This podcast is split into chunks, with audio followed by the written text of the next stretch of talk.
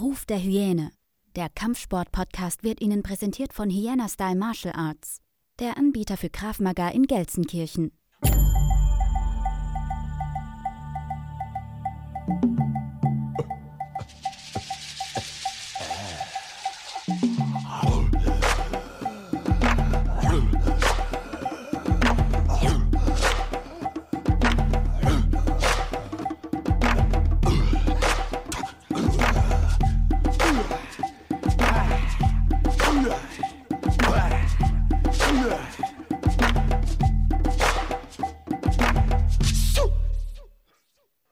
Herzlich willkommen zurück zu einer weiteren Folge Ruf der Hyäne, der Kampfsport-Podcast. Mein heutiger Gast hat eine lange Reise hinter sich und wie es scheint, ist sie noch lange nicht zu Ende. Oder vielleicht doch, denn 2012, ich habe ein bisschen recherchiert, schrieb die Frankfurter Rundschau über ihn. Der 27-Jährige damals rechnet damit, noch zehn Jahre kämpfen zu können. Er selbst sagte damals, man macht sich als Profisportler schon Gedanken, was nach der Karriere kommt, aber ich lebe meinen Traum und mache jeden Tag das, was ich über alles liebe. Ebenfalls hat er damals in diesem Artikel auch gesagt, dass er privat sich noch nie prügeln musste. Wie gesagt, das war Stand 2012. Mal sehen, wie es heute aussieht. Er lächelt leicht. Kann er uns aber gleich erzählen. Er ist eigentlich das, was ich so als Vollblutathlet bezeichne. Ich habe da schon ab und zu mal hier angesprochen. Für mich sind so Vollblutathleten, ich weiß gar nicht, ob es das Wort gibt, so wie Michael Jordan, die Doku, so Leute, die wirklich für den Sport leben. Seine Statistik, ich habe sie mir mal aufgeschrieben, als Profi-MMAler. 53 Kämpfe, 41 Siege, 5 durch Knockout, 22 durch Submission, 14 durch Entscheidung. Den letzten Sieg holte er vor kurzem bei Bellator gegen Keone Dix live aus Frankfurt am Main. Und jetzt pass mal auf, jetzt habe ich hier so eine Einlaufmusik für dich. Ich hoffe, du hörst sie. Aus dem Gym, welches Maschinen produziert am laufenden Band.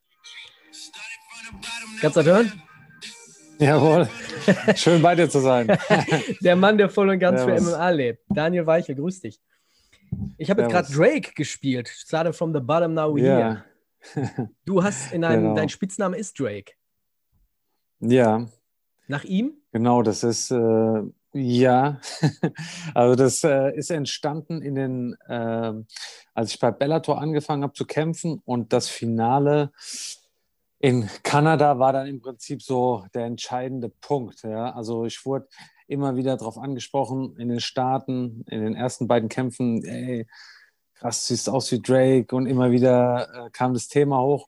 Aber als ich dann in Kanada gekämpft habe, da war wirklich Feierabend gewesen. Da wurde ich überall, wo wir äh, hingegangen sind, kam das irgendwie zur Sprache und ja, so hat es dann seinen Lauf genommen. Ein bisschen Ähnlichkeit hast du schon, das stimmt. Was ist denn mit dem anderen Spitznamen, The Weasel? Ist der Geschichte? Der, ja, jetzt erstmal. Also wie gesagt, ich habe mir nie eigentlich sehr viel aus Spitznamen gemacht. Das ist immer irgendwie so äh, von, von meinem Umfeld heraus entstanden. Ja? Also das sind immer so Sachen gewesen, die irgendwie von außen gekommen sind und die dann äh, auf mich übergegangen sind. Ja, wo dann, ja. Ich hatte vorhin gesagt, du lebst voll und ganz für MMA. Stimmt aber nicht ganz, ne? Familie ist schon wichtiger, oder? Du hast gerade im äh, kurzen Vorgespräch gesagt, du bist jetzt erstmal zu Hause, ein bisschen Quality Time, kommst gerade aus den USA wieder. Wie wichtig ist Familie?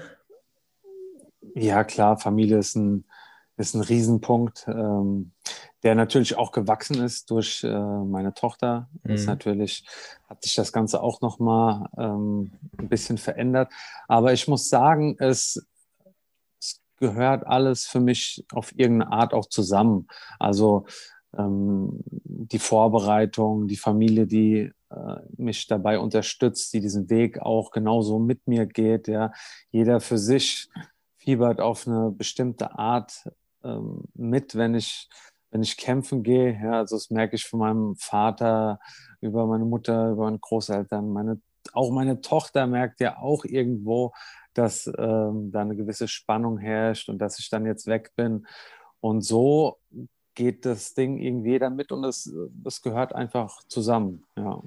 Würdest du sagen, ich bin ja selber Familienvater, ich habe ja auch zwei Kinder, würdest du sagen, dass seitdem du eine Tochter hast, dass du vielleicht sogar ein bisschen besser kämpfst? Ich erkläre jetzt warum, weil ähm, man hat ja, du wirst es, man kann nur mit Leuten sprechen, die selber Vater oder Mutter geworden sind. Leute, die noch nie Kinder bekommen haben, wissen gar nicht, was auf einmal für ein Kapitel im Leben da aufgemacht wird. Du entwickelst ganz andere Gefühle. Und ist es da nicht so ein bisschen, dass du da versuchst, so wie du gerade gesagt hast, die, die Familie steht hinter dir, dass es dir nochmal einen enormen Push gibt? Jein, also ich muss einfach sagen, das Kämpfen so in erster Linie mache ich das für mich. Ja, also das ist so, das ist einfach so. Und jeder, der eigentlich was anderes sagt, ja, ähm, im Prinzip jeder, der da reingeht, das macht er für sich und für keinen anderen. Was aber, was ich aber meiner, meiner Tochter gerne zeigen oder vorleben möchte, ist, dass ich, dass ich eine Leidenschaft habe, dass ich einen Traum habe, der mir äh, sehr viel bedeutet in meinem Leben und dass ich dafür kämpfe. Und das ist dann mehr oder weniger das, was ich mitgeben möchte. Das Kämpfen an sich, da ist die Motivation liegt da voll und ganz bei mir. Ja, also ich fand, manchmal ist es dann so ein bisschen so ein Irrtum zu sagen, ja, jetzt für meine Tochter oder, oder für meine Familie oder für meine Eltern. Das, das gehört, wie, wie eben ich auch schon am Anfang gesagt habe, das gehört, spielt alles miteinander zusammen und das gehört zusammen, aber der, der Traum oder die Leidenschaft vom Kämpfen, die hat sich ja in mir, ähm, ist die gewachsen und ich weiß, dass wenn ich da reingehe, dann muss ich auch alles so ein bisschen für einen Moment ähm, hinter mir lassen. Ja? Und das macht mich dann im Prinzip frei, freier, dass ich ähm, ja, in, in den Käfig mit einem freien Kopf gehen kann. Ich habe immer für jeden Gast ein Zitat rausgesucht.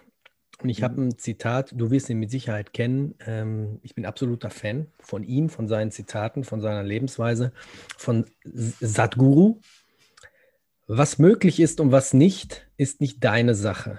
Die Natur wird darüber entscheiden. Deine Sache ist es nur, für das zu arbeiten, was dir wirklich wichtig ist. Du kennst ihn, ne? Sadhguru? Ja, ich bin auch ein Fan von ihm. Mega gut, der ja. Typ, oder? Ja, auf jeden Fall. Also der hat, der haut schon Sachen raus. Also auch die Weisheit, die so aus ihm spricht, muss ich sagen. Ähm, ja, ich habe, ich suche mir immer für die Leute ein spezielles Zitat raus und ich fand, das passt so ganz gut auf, auf deinen Weg. Wie oder wann hat dein Weg, sagen wir mal, angefangen? Du hattest jetzt, am Anfang habe ich gesagt, vor 2012 hattest du der Frankfurter Rundschau dieses Interview gegeben, mhm. aber du hast ja vorab schon angefangen. Wann war das und womit hast du angefangen?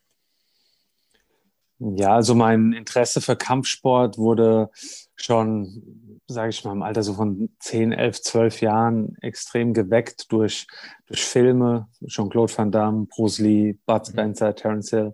Das waren so die ersten Motivationen, die gekommen sind in Richtung Kampfsport. Und mit 13, 14 habe ich dann mit Jiu-Jitsu angefangen. Das war so der erste Kampfsport, wo ich reingeschnuppert habe das war, das war dann absolut der Anfang. Und von dort habe ich dann Brazilian Jiu-Jitsu angefangen, hab, bin in, in ein Heim an, hier ansässigen Ringerverein gegangen und so hat sich das dann nach und nach aufgebaut. Du hast den Schwarzgurt durch, ähm, jetzt habe ich den Namen vergessen, sag mal schnell, durch den Amerikaner. Den Thomas. Genau, hast du noch Kontakt zu ihm? Ja, wir stehen in Kontakt. Ähm, genau. Was macht Fall. er denn jetzt? Ist, ist er komplett aus dem Umfeld raus oder äh, leitet er irgendwo? Nö, er ist ja noch, er, er, ist noch Trainer und ähm, arbeitet ja auch mit der UFC eng zusammen. Mhm. Genau, hat auch seit längerem vor, auf jeden Fall unsere Deutschland mal wieder zu besuchen. Darauf äh, äh, freuen wir uns natürlich riesig, wenn das mal klappen äh, soll irgendwann. Ansonsten gehe ich auch gerne mal rüber und besuche ihn, auf jeden Fall. Ich hatte vorhin schon gesagt, Stichwort MMA Spirit was ist da los? Sag mal, woran liegt es hier? Max Koga, Christian Eckerlin, Max Heine, Katharina Dalista, Katharina Lehner, Montana und so weiter. Ich habe das Gefühl, dass Nils da so oben in der ersten Etage so, so eine Art Labor hat, so wie beim Marvel-Universum. Hat irgendwelche Monster da züchtet. Liegt es da im Trinkwasser oder warum ist dieses Umfeld oder liegt es am Umfeld, dass, dass ihr da so gut, mit, äh, so gut miteinander harmoniert und wie sehr ist der Nils da so die treibende Kraft? Es ist mit Sicherheit das, äh, das Gesamtkonzept, das ist das Team, das sind die, die äh, alle, alle Kämpfer, die da sind, die sich gegenseitig pushen. Aber Nils hat auf jeden Fall ähm, eine ganz entscheidende Rolle, würde ich sagen. Also ich denke, dass, der, dass er sehr gut veranschaulicht, wo der eigene Traum liegt und was man bereit sein muss, dafür zu tun. Und ich denke, das ist so, das ist so ein Funken, der immer wieder irgendwie oder immer so ein Feuer, das immer wieder neu angefeuert wird und wo jeder dann so sich selbst vor Augen sieht, okay, stimmt, das, das will ich eigentlich, das ist mein Traum und okay, das muss ich mehr dafür tun. Ja. Mhm.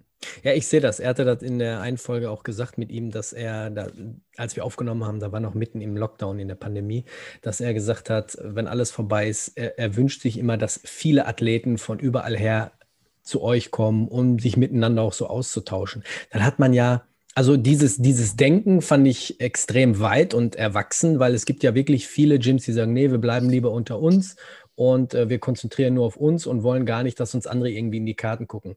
Und äh, wenn man ihr MMS Spirit und so folgt auf Instagram oder dir, ihr, ihr seid dann zusammen mit äh, Taha und Kali Taha und jetzt war letztens äh, Mandy ja. Böhm auch bei euch. Also ihr tauscht euch ja schon deutschlandweit regelrecht aus, ne? Auf jeden Fall.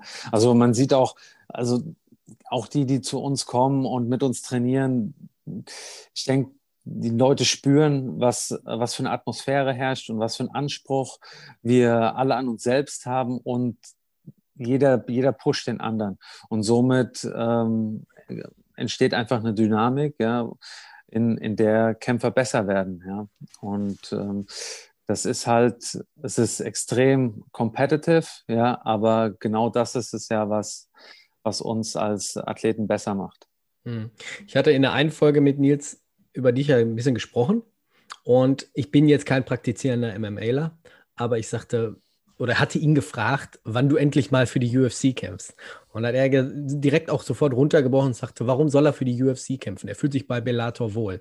Ist es wirklich so? Weil für mich war immer so, dieser, dieser High-Stand ähm, UFC ist so das, wovon sie alle reden. Und äh, wenn es da geschafft hast, hast es quasi überall geschafft. Ist aber lang nicht mehr so der Fall, ne?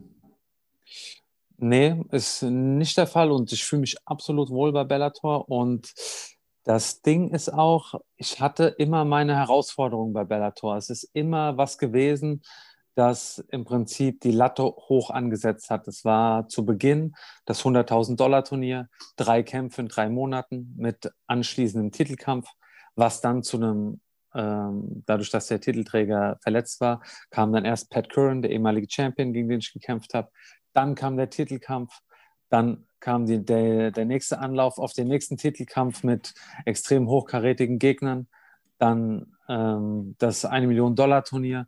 Und somit war immer, immer eine Herausforderung gesetzt, so auch an mich selbst. Und das ist auf jeden Fall was Entscheidendes. Ja. Zudem werde ich, werd ich und mein Team extrem gut behandelt und äh, die Gage stimmt. Von daher gibt es da nicht viel zu meckern. Ja. Ich hatte letztens ähm, ein Gespräch mit einem Freund, der hatte mir jemanden ans Herz gelegt. Ich werde jetzt hier den Namen nicht nennen, war aber jetzt auch schon im Kontakt mit ihm. Er ist aber, ähm, hat sich für eine Veranstaltung, wohl ist da wohl schon zweimal Champion. Ich meine, wenn man ihn jetzt googelt, wird man ihn finden. Und ähm, das ist eine Veranstaltung in Schweden, King of the Streets. Ich weiß nicht, ob du davon schon mal gehört hast.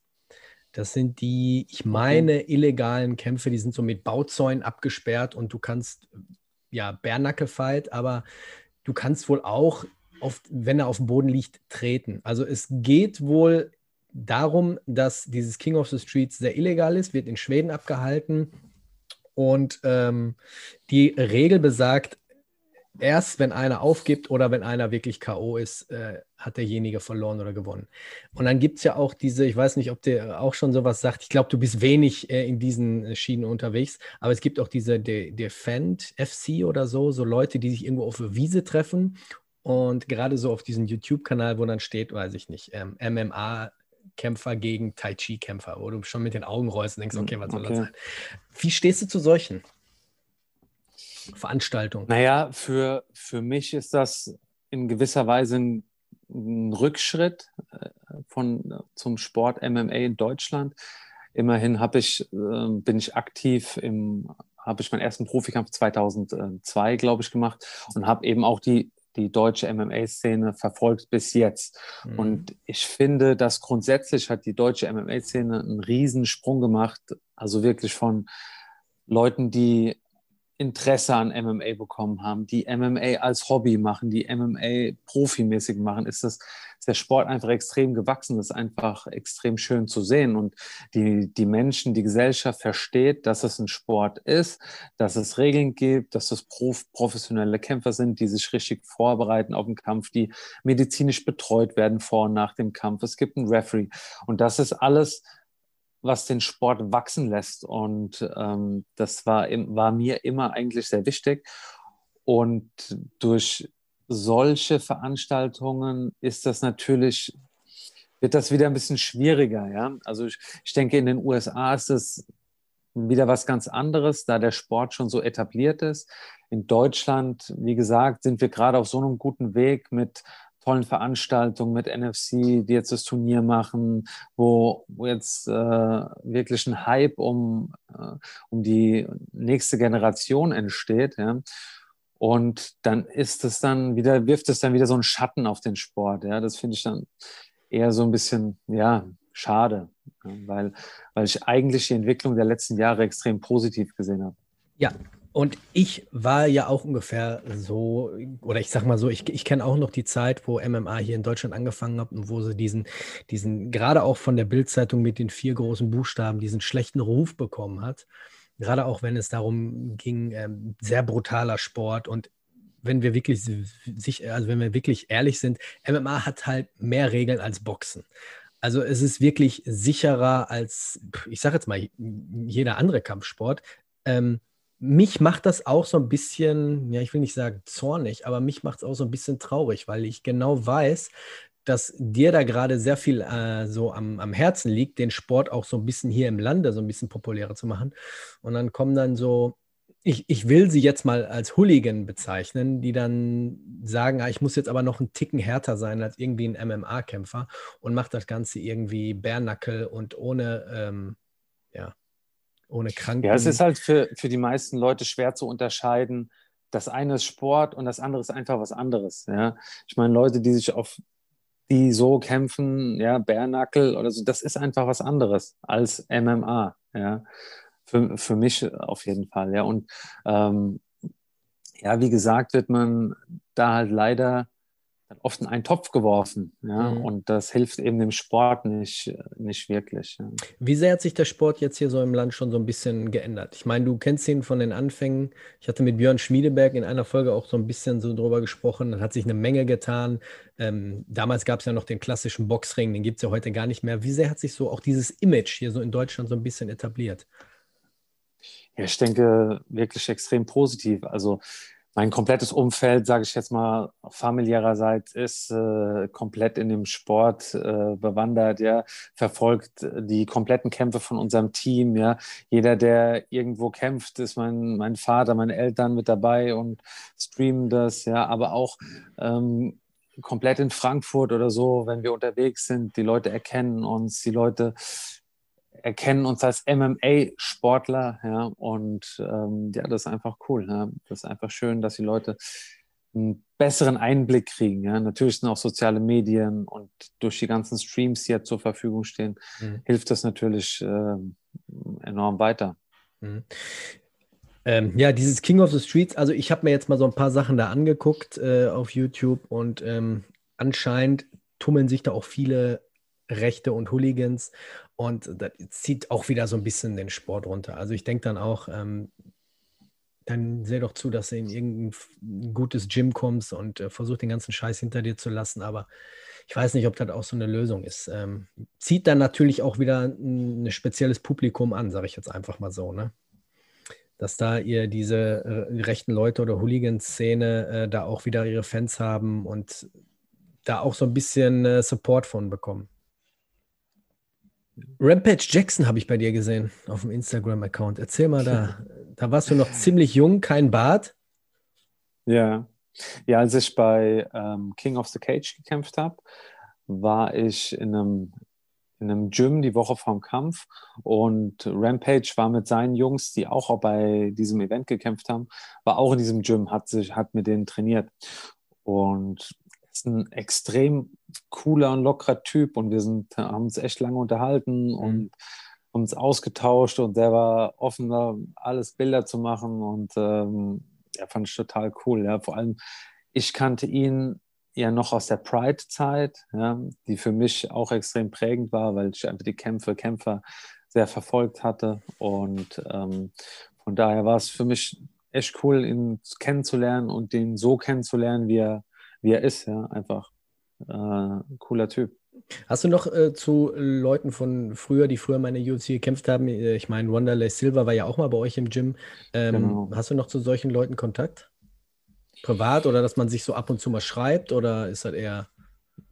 Ja, mit Wanderlei haben wir, sind wir in sehr gutem Kontakt, unser, unser Gym. Und wir haben uns ja auch äh, bei mehreren Bellator-Veranstaltungen getroffen. Genau, mit ihm sind wir wahrscheinlich mit am engsten in Kontakt. Ja. Ansonsten, ja, mit den Kämpfern, die halt, ähm, sage ich mal, die ich auf den Events von Bellator treffe. Hoyce Gracie ist oft da gewesen. Ja, mhm. Chael Sun, ist ja auch ähm, Mitmoderator. Und ähm, Josh Thompson zum Beispiel, mit dem sind wir auch sehr gut. Wir haben uns auch äh, wirklich öfter schon unterhalten. Genau. Wie läuft eine Vorbereitung ab? Wenn du sagst, äh, jetzt dann und dann steht der Kampf bei Bellator an, sagen wir mal jetzt deinen letzten. Ähm, Gibt es da spezielle ähm, ja, ich sage jetzt mal, spezielle Richtungen, wo du sagst, ich muss erst mit dem anfangen oder ich fange erst mit der Ernährung an? Oder ähm, gibt es da wirklich ein Team, was dir soweit alles zusammenstellt, dass du wirklich wie so ein Stundenplan alles abarbeiten musst? Ja, also es fängt eigentlich, es läuft eigentlich durchgängig, ja. Also äh, das, das sind immer Leute in Wettkampfvorbereitung eigentlich. Es ist eigentlich so gut wie, kommt so gut wie nie vor, dass keiner kämpft irgendwann, ja. Mhm. Somit sind eigentlich alle mehr oder weniger im Training, ja, sei denn durch Verletzungen oder irgendwas äh, behindert. So gesehen bin ich auch ähm, immer im Training, nehme mir ab und zu, wenn ich jetzt keinen konkreten Kampf äh, anstehen habe, natürlich meine Pausen, ähm, ein bisschen mehr. Und sobald ich dann ein Datum habe, äh, und einen Gegner, dann stellen sich im Prinzip die kompletten Trainer, alle Trainer analysieren für jeden Part einfach ähm, meinen Gegner. Und dann erstellen einen Gameplan zusammen. Und ähm, ja, dann wird dementsprechend auch ein bisschen das Training danach ausgelegt. Trainingspartner versuchen ein bisschen den Gegner zu simulieren. Ja, wie jetzt zum Beispiel, als ich einen Southpaw gekämpft habe, hat äh, mein Coach, Striking Coach Mohammed Wali sehr viel mit mir gearbeitet an der Footwork, am Zirkeln nach links außen, am Kontern, mit den Jab einbauen, war wirklich sehr detailliert. Und so wird dann einfach die Vorbereitung durchgezogen, ähm, auf den Gegner zugeschnitten, sage ich mal, zwischen, nachdem wie früh man eben auch weiß, dass man äh, einen Kampf stehen hat. Und dann die letzte Woche ist dann halt sehr auf den Weightcut fokussiert und auch den Gameplan nochmal durchspielen. Allerdings ist in der letzten Woche immer, sage ich mal, das Energielevel durch den Weightcut auch ein bisschen niedriger und es geht dann eher darum, so mental fit zu sein, den Gameplan im Kopf durchzugehen und das Gewicht runterzubringen. Ich habe die letzten Stunden, sage ich jetzt mal, vor deinem Kampf verfolgt, auch live. Ähm, du warst ja dann noch im, im, Hotelzimmer, hast ja da noch ein bisschen Schattenboxen gemacht und dann hinterher in, nach dem äh, Wiegen noch in, in, der Lobby unten. Ähm, wie sehr bist du vom Mentalen drin? Oder gibt es auch eine, eine, eine, Zeit, wo du sagst, okay, jetzt muss ich mal kurz für eine Stunde gar nichts machen und einfach mal, weiß ich nicht, Musik hören? Oder bist du komplett äh, die ganze Zeit in diesem Modus, dass du dich so ein bisschen äh, die ganze Zeit so pusht? Nö, ich bin absolut auch in einem ganz entspannten Modus. Also ich muss mich, ich muss mich nicht äh, zwingend pushen. Das ähm, ist eigentlich automatisch diese unmittelbare Phase vor dem Kampf, sage ich mal so eine halbe Stunde, 40 Minuten vor dem Kampf ist dann die Phase, in der wirklich absoluter Fokus, ähm, pushen auf den Kampf hin, Puls hochbringen, Temperatur einschalten und äh, voller Fokus auf den Kampf. Ich habe die Erfahrung gemacht, so den, die Tage davor, wenn ich zu viel in dieses Ding reingehe, ja, dass mir das auch schon Energie zieht, ja. Also einfach zu viel Gedankenspiele oder so. Ich gehe einfach entspannt mein Gameplan durch, wenn ich, wenn ich jetzt über den Kampf nachdenken möchte oder ja, oder relax einfach, höre Musik, unterhalte mich mit meinem Teamkollegen, mit meinem Team, ja, und ja, versuche zu entspannen. Ja.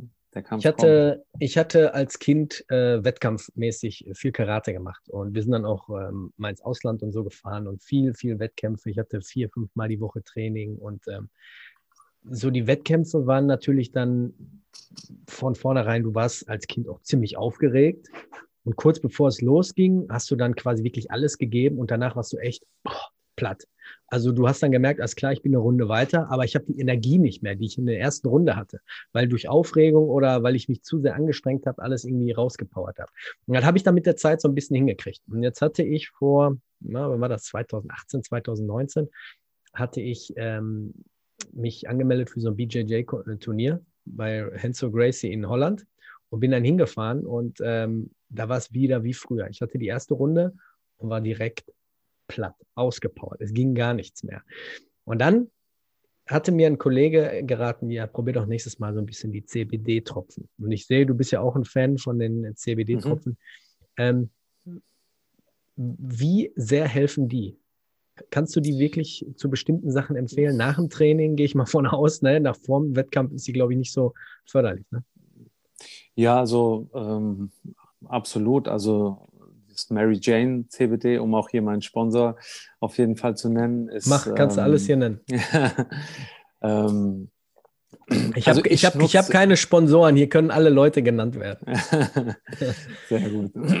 nee, also das CBD benutze ich in den meisten Fällen ähm, in der Vorbereitung zum Schlafen, also einfach um eine tiefere und längere Tiefschlafphase zu haben. Da merke ich es extrem und nach ähm, extrem anstrengenden Einheiten, wo ich einfach merke, der Körper, der Kopf ist total platt. Ja? Also mhm. vor allem nach dem Sparring oder nach sehr wirklich körperlichen Einheiten, wo ich auch über das Limit manchmal rausgegangen bin. Das sind auch ähm, einfach Zeitpunkte, zu denen ich CBD nehme. In Wie der, viel Prozent? Mm, ich nehme das 30-prozentige. Also schon heftig, ne? Genau, 30? Ja. Ich weiß gar nicht, äh, gibt, äh, kriegt man das? 30 Prozent? Das kriegt man. Mary Jane hat 30-prozentiges als, ähm, als Öl ja. und haben sogar ähm, das 50-prozentige. Ja. Noch. Das ist dann in so einer, in so einer kleinen Spritze, ja, und das ist dann schon relativ feste, ja, das kann dann schon gar nicht mehr so flüssig sein wie das in der, ähm, in der Flasche, ja, das ist dann so eine, ja, in so einer kleinen, kleinen Spritze. Ja. Eine kleine Pipette, wo du so Tröpfchen genau. Wir haben genau. bei uns hier ein paar Straßen weiter oder ein paar Stadtteile weiter einen Laden, der verkauft allerdings maximal, ist glaube ich 20 oder 25 Prozent. Also das Ja, ich 30, muss auch sagen, also, das, ähm, also ich, ich habe auch schon niedriger äh, niedrigere Prozentanteile äh, genommen und muss einfach sagen, das hat sich dann so eingependelt bei mir, dass es einfach dann die beste Wirkung hatte. Ja, ich glaube, da muss sich jeder so ein bisschen rantasten. Also ich habe auch ganz äh, niedrig angefangen mit 5% und dann habe ich das dann langsam gesteigert. Mhm. Und ja, ich glaube, was, so. Was, was sagst du zu. Ich, ja, was, sagst du, was sagst du zu, zu Leuten, die sagen, äh, sowas hat im Sport nicht zu suchen?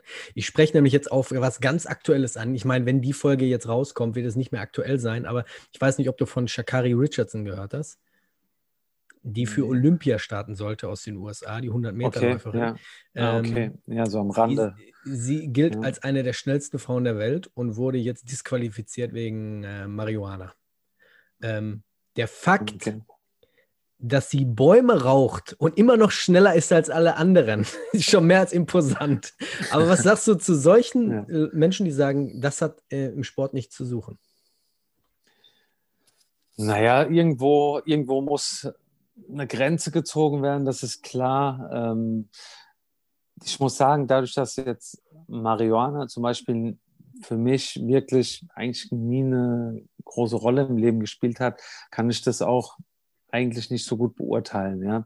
Ich weiß, dass es, dass es viele als, äh, als Muskelrelaxer nehmen oder viele BJJ so zum runter eben genau. Ja, von daher.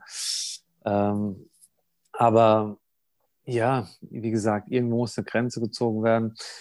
Was, wie, wo genau, ist dann immer natürlich schwierig, ja. Beziehungsweise. Also ich, hatte, ich hatte damals ja. ein Interview ge, gehört oder gesehen mit Eddie Bravo, der natürlich auch äh, extrem fleißig äh, vorher immer einen durchzwitschert.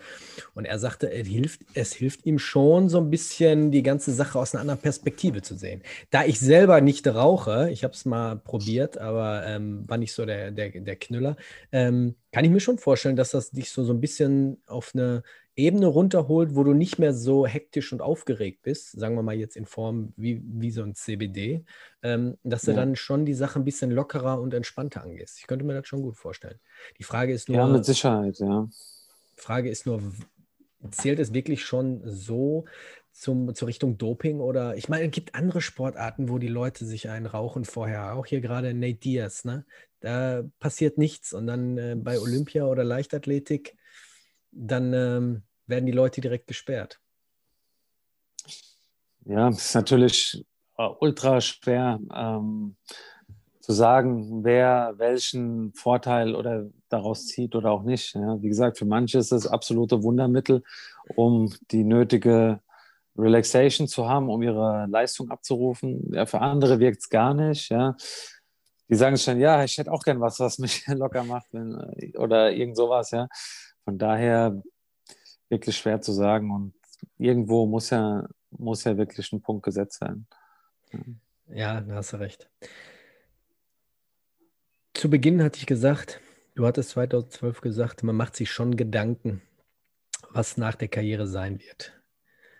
Hast du schon so ein, so ein, so ein Jahr im, im Kopf oder sagst du, nö, ich, ich fühle mich fit, ich bin immer noch äh, mit, mit ganzem Elan dabei, ich mache weiter? Ja, ich muss wirklich sagen, dass diese, diese Aussage, die ich damals getroffen habe, oder auch so Aussagen wie, ja, solange wie der Körper mitmacht und so, dass ich davon eigentlich komplett weggekommen bin. Ähm, ich mache diesen Sport oder sagen, diesen Sport, dieser Sport wird mir wahrscheinlich noch sehr lange viel Spaß bereiten. Ja? Und das Kämpfen macht mir Spaß und gibt mir Freude. Und solange das der Fall ist und mein Körper mitmacht, werde ich auch kämpfen. Ja. Wenn ich irgendwann da reingehe oder rausgehe und sage mir, boah, das ist es nicht mehr, dann ist der Zeitpunkt für mich gekommen, wo ich sage, okay, ich höre auf. Ja. Mhm. Und ich hatte ähm, am Freitag vor einer Woche, ich hatte Spaß, ja, ich hatte richtig Spaß und ich weiß, dass es noch mehr geht, ja. Und ja, so lange werde ich weitermachen. Ja. Hast aber es schon... kann mit dem nächsten Kampf vorbei sein. Es kann aber auch noch, was weiß ich, wie viele Kämpfe gehen.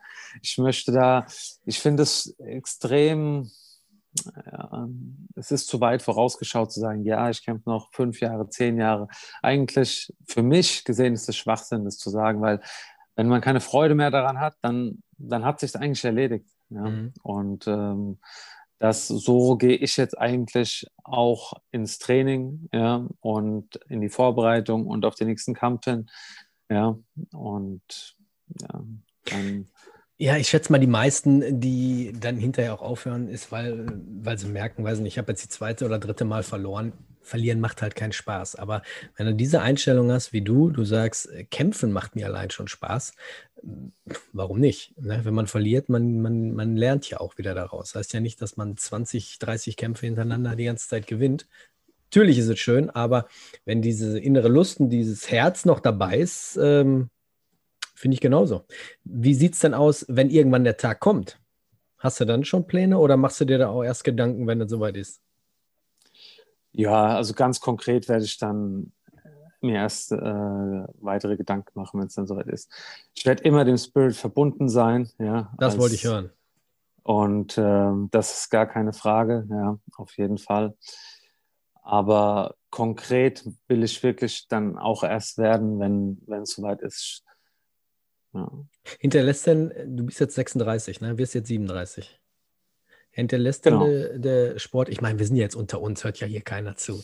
Hinterlässt denn der Sport schon merkbare Spuren? Ich kann zum Beispiel sagen, ich bin 43 jetzt und ähm, ich hatte jetzt letztens ein MRT weil ich äh, oben an der Halswirbelsäule was gemerkt habe. Ich musste jetzt mit BJJ aufhören, weil ich direkt oben hier äh, einen kleinen Bandscheibenvorfall habe. Also man hat es schon gesehen auf dem MRT. Mhm. Und ähm, es sind jetzt schon so die ein oder anderen Wehwehchen, wo ich sage, wenn ich morgens aufstehe, dass, dass ich merke, irgendwie, ähm, du wirst langsam älter. Wie ist es bei dir? Ja, ich muss sagen, das ist zweierlei. Ähm, Spiel, weil zum einen ist alles sehr viel hm, präziser geworden, was Ernährung, was Training, was Regeneration angeht, was mit Sicherheit sehr dabei hilft und geholfen hat, ähm, die Karriere zu verlängern, meinen Körper äh, stärker zu machen. Aber ich muss auch, es ist absolut der Fall, dass der Körper ähm, ja, gelitten hat. ob es jetzt durch den Weightcut ist oder ob es durch 100 kleine Verletzungen äh, war. Ja? Also das ist mit Sicherheit nicht ausgeblieben. Oder ja, also mein Rücken merke ich hundertprozentig, mein Nacken. Das sind alles Dinge, die, die aber irgendwie irgendwie sind die so akzeptiert und die laufen halt so mit. Ja, manchmal stört was mehr, manchmal weniger je mehr Pflege ich betreibe und je mehr ich auf meinen Körper höre, merke ich immer, desto besser rollt es eigentlich auch. Mhm. Ja. Aber klar, das äh, bleibt nicht aus, dass der Körper ja, seine, seine Spuren hinterlassen bekommen hat. Ja. Letzte Frage habe ich. Connor versus Dustin Poirier. Okay. Was glaubst du? Ich habe auch beim letzten Kampf schon gesagt, also beim letzten Kampf war mein Tipp Poirier. Und bei diesem Kampf ähm, werde ich auch sagen, dass das Poirier macht. Es ist, es ist ein brutales Matchup, geiler Kampf. Wir wissen, da kann alles passieren. Wenn Conor mit seiner Linken trifft, ist es, kann es auf jeden Fall vorbei sein. Trotzdem sage ich, dass Poirier ähm, den Kampf mit nach Hause nimmt. Ich hatte, heut, ich hatte heute Morgen was unheimlich Lustiges gelesen und ähm, ich musste mir das merken. Und ich sehe das eigentlich so wie, wie er. Brandon Sharp hat heute Morgen ähm, getwittert, wenn es der angepisste McGregor ist, würde er sein ganzes Geld auf Conor McGregor setzen. Wenn es der respektvolle McGregor wie letztes Mal war, ist, dann würde er sein komplettes Geld auf Dustin Poirier setzen. Mir hat okay. der respektvolle, muss ich aber sagen, äh, ein bisschen besser gefallen. Vielleicht im Kampf nicht, aber draußen, weil ich bin nicht so ein Fan von diesen ja. ganzen Trash-Talkern. Ich finde manchmal schon so ein bisschen Fremdschämen, sag ich mal so. Ist ja auch so, wenn man schon mal gegeneinander gekämpft hat und dann danach ähm, herrscht ja so, dann hat sich eigentlich ja diese Rivalität für einen Moment erledigt. Ja? Und ja. ich glaube, bei denen war, war es einfach auch so, die haben gegeneinander gekämpft und danach ist halt, ey, jetzt äh, ist erstmal alles gut und das wurde dann so mit dem nächsten Kampf reingetragen. Nur dass Poirier eben immer eigentlich so ist, ja, und Connor eigentlich immer diesen Push wahrscheinlich äh, mehr oder oh. weniger braucht und diesen, diesen inneren Hate ja. vielleicht, ja. ja. Ja, ist jetzt die Trilogie, ne? Ist, glaube ich, der letzte, ja. oder? Kann man so sehen. Wahrscheinlich. Daniel, ich bedanke mich, dass du dir heute Abend Zeit genommen hast für mich. Sehr gerne. Und ähm, ich sehe, du sitzt zu Hause, gehe ich mal von aus. Ja. Sieht nicht nach Gym aus. Deswegen wünsche ich dir äh, weiterhin äh, erholsame Zeit mit deiner Familie, mit deiner Tochter, mit deinen Eltern, ja. mit deinen Liebsten um dich herum. Und ähm, wenn ihr den Daniel Weichel folgen möchtet, wollt, ihr findet ihn einfach auf Instagram, ihr findet ihn auf äh, im Internet, überall einfach mal den Namen Daniel Weichel ein, eingeben und dann werdet ihr mit Sicherheit äh, den jungen, aufstrebenden Kämpfer noch ähm, finden und dann könnt ihr ihn gerne folgen. Ich bedanke mich, dass du. Warte eine, eine Sekunde. Ja, gerne. Wenn ich noch kurz, äh, ich, wir haben jetzt so viel über, über so eine lange Karriere, so eine lange Zeit geredet, die ich äh, MMA mache. Und ähm, da würde ich gerne noch so ein paar Leute ähm, erwähnen, die mich so durch Höhen und Tiefen auch mit begleitet haben. Ja, zum einen natürlich das MMA Spirit mit dem Nils Schlegel, ja, ähm, aber eben auch Sponsoren wie Fight Nature, ja, äh, Allianz Vollbrecht, ähm, Samurai Security mit meinem Freund äh, Öko Ismail. Ja, das sind äh, Leute, die mich durch Höhen und Tiefen begleitet haben und ja, die es möglich gemacht haben, dass ich das auch immer weiter fortführen könnte. Und die haben halt immer den Glauben irgendwie an mich gehabt, ja, und dafür bin ich von Herzen dankbar. Nicht nur den Leuten, auch jedem Fan da draußen, der äh, mir Nachrichten geschrieben hat, der eingeschalten hat. Das äh, würde, wollte, wollte ich auf jeden Fall nochmal loswerden. Das ist mir eine sehr wichtige Herzensangelegenheit gewesen, das zu sagen. Sehr schön. Ich hoffe, das hat jetzt jeder, der dich äh, verfolgt hat und supportet hat, auch äh, jetzt gehört. Ähm, ja, diesen Samurai, äh, erklär mir da nochmal ganz kurz. Ich sehe ab und zu immer so Fotos, wo du da äh, T-Shirt ja. trägst. Ist das ein altes Gym, wo du mal trainiert hast oder ist das von, von einem äh, Kollegen? Das ist von einem ähm, sehr guten Freund, den ich schon seit Ewigkeiten kenne. Der hat das äh, Unternehmen, äh, Sicherheitsunternehmen Samurai Security. Mhm. Und ähm, ja, in der Corona-Zeit wo auch so für mich, wo ich ein bisschen mehr wieder im Odenwald war, in meiner Heimat im Prinzip, wo das Training nicht so möglich war, habe ich gesagt, ey, jetzt ist mal Zeit, jetzt, äh, jetzt äh, treffen wir uns mal wieder, jetzt äh, nehmen wir uns mal Zeit für einen Kaffee, ja. Und dann haben wir uns zusammengesetzt und hat er gesagt, ey, ich würde dich, du weißt, ich würde dich voll gerne äh, unterstützen und lass doch was zusammen machen. Und so haben wir, äh, ist das im Prinzip dann zustande gekommen. Und ähm, ja, wir teilen extrem die Passion für den Kampfsport. Ja, das ist auch was, was uns über die ganze Jahre in der Freundschaft verbunden hat. Und ähm, jetzt unterstützt er mich zusätzlich noch mit seinem Unternehmen Samurai Security. Ich finde das eine extrem gesunde Einstellung von dir, von deinen Freunden und auch so vom MMA Spirit und von Nils. Ich muss euch das immer wieder sagen. Ich bin ja so ein bisschen hier in dieser Selbstverteidigungsschiene unterwegs und hier ist nur Missgunst unter einem und dem anderen Trainer und so in einem und der anderen Schule, die, die gönnen dir wirklich die Butter äh, auf dem Brot nicht. Und wenn ich dann so erwachsene Männer sehe, die, die sich hm. seit Kindheit an oder seit Jugend an supporten und einfach nur weiterbringen, ob es jetzt die Wettkämpfe untereinander sind wie, wie bei euch, äh, ich finde es einfach nur geil, muss ich mal ganz ehrlich sagen. Und ich hoffe, da hören noch mal Leute, die sagen, ja, vielleicht ähm, schneide ich mir da mal eine Scheibe von ab. Also ich finde es wirklich sehr, sehr erwachsen und so bringt es den Sport auch nach vorne.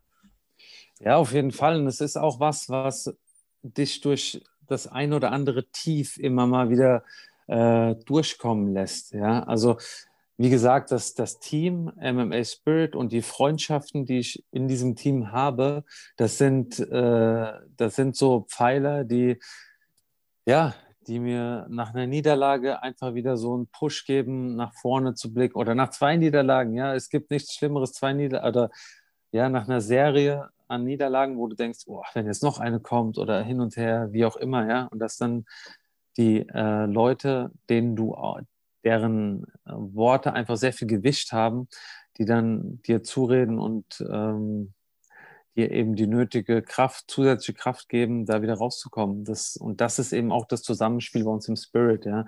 Dass eben nicht nur in den guten Zeiten eben so ist, sondern eben auch, wenn es mal eine Niederlage gab oder zwei oder wie auch immer, ja, oder drei, ja, es äh, bleibt einfach zusammen und geht weiter nach vorne. Zeichnet die Menschen aus mit starkem Charakter, ne? Und das ist, was wieder Familie bedeutet. Ja. Ne? Ob es jetzt zu Hause ist, im Fall. Privaten oder vielleicht äh, jetzt wie in deinem Fall im, im Gym. Ja. Ja. Dann äh, bedanke ich mich nochmal. Ähm, Sehr gerne. Ich bedanke mich bei allen, die wieder zugehört haben, eingeschaltet haben. Habt einen schönen Morgen, Mittag, Abend, Nacht, je, wann und wo ihr diese Folge hört. Bleibt gesund und vor allem bleibt sicher. Wir hören uns wieder. Ciao.